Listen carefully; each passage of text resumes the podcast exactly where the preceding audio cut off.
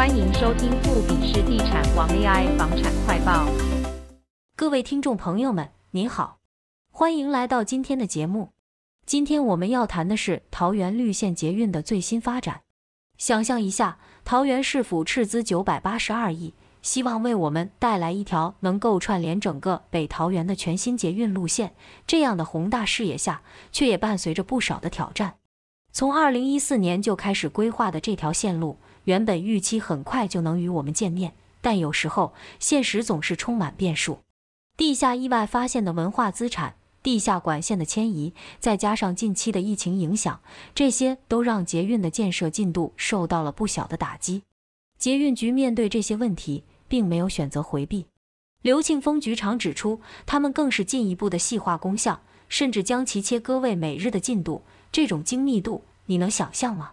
但困难还没有结束。航空城支线这条路线在招标上遇到了巨大的挑战，因为原材料的价格持续上涨。